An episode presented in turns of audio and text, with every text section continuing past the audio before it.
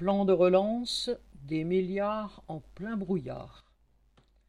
Macron ayant dit et répété que le gouvernement sauverait l'économie, quoi qu'il en coûte, les ministres annoncent régulièrement qu'ils ont versé ou prévoient de débloquer des milliards d'euros.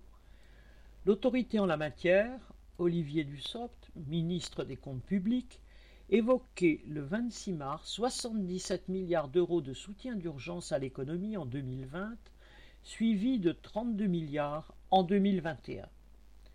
Mais soutenir ne suffit pas, il faut aussi relancer, ajoute le ministre. Et 100 milliards sont prévus pour cela, dont 26 ont déjà été versés. Le soutien devrait continuer aussi longtemps que la pandémie et la relance se poursuivre longtemps après. Le ministre Le Maire parle de ne pas répéter l'erreur de 2009 où l'État aurait resserré trop tôt les cordons de la bourse. Macron a déclaré fin mars que l'Europe devait être à la hauteur du plan de relance pharaonique des États-Unis qui se chiffre en milliers de milliards de dollars. Quels que soient les efforts de propagande du gouvernement, il est facile de voir comment cette pluie d'euros, soutien ou relance, a été utilisée. Depuis un an, les grandes fortunes ont encore grossi alors que les difficultés du monde du travail s'accroissaient. C'est visible en France, flagrant aux États-Unis et aveuglant à l'échelle de la planète. Et maintenant se pose la question de savoir qui va payer la dette, avec quel argent les États vont rembourser les milliards empruntés. Le ministre Le Maire répond ou fait répondre qu'il n'y a pas vraiment de problème car pour rembourser les vieilles dettes, il suffit d'en faire chaque jour de nouvelles, ce qui ne coûtera rien puisque les taux d'intérêt sont aujourd'hui négatifs. Mais qui peut être sûr qu'ils le resteront?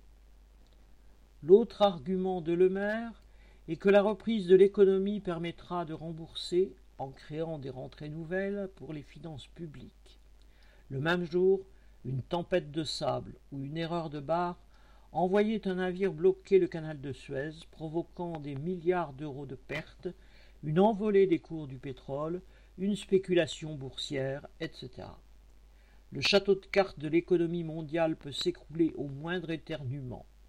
Les taux d'intérêt exploser et les dettes devenir impossibles à rembourser, mais le ministre annonce 6% de croissance et des lendemains qui chantent. En attendant, le patronat et le gouvernement ont commencé à faire payer les classes populaires par le chômage, total ou partiel, les vagues de licenciements, la fin des contrats, la dégradation des services publics, etc. Perdu dans le brouillard d'une économie incontrôlable et imprévisible, le maire a une boussole subventionner les capitalistes en espérant qu'ils ne paniqueront pas, et un cap mentir aux travailleurs en priant pour qu'ils ne se révoltent pas. Paul Gallois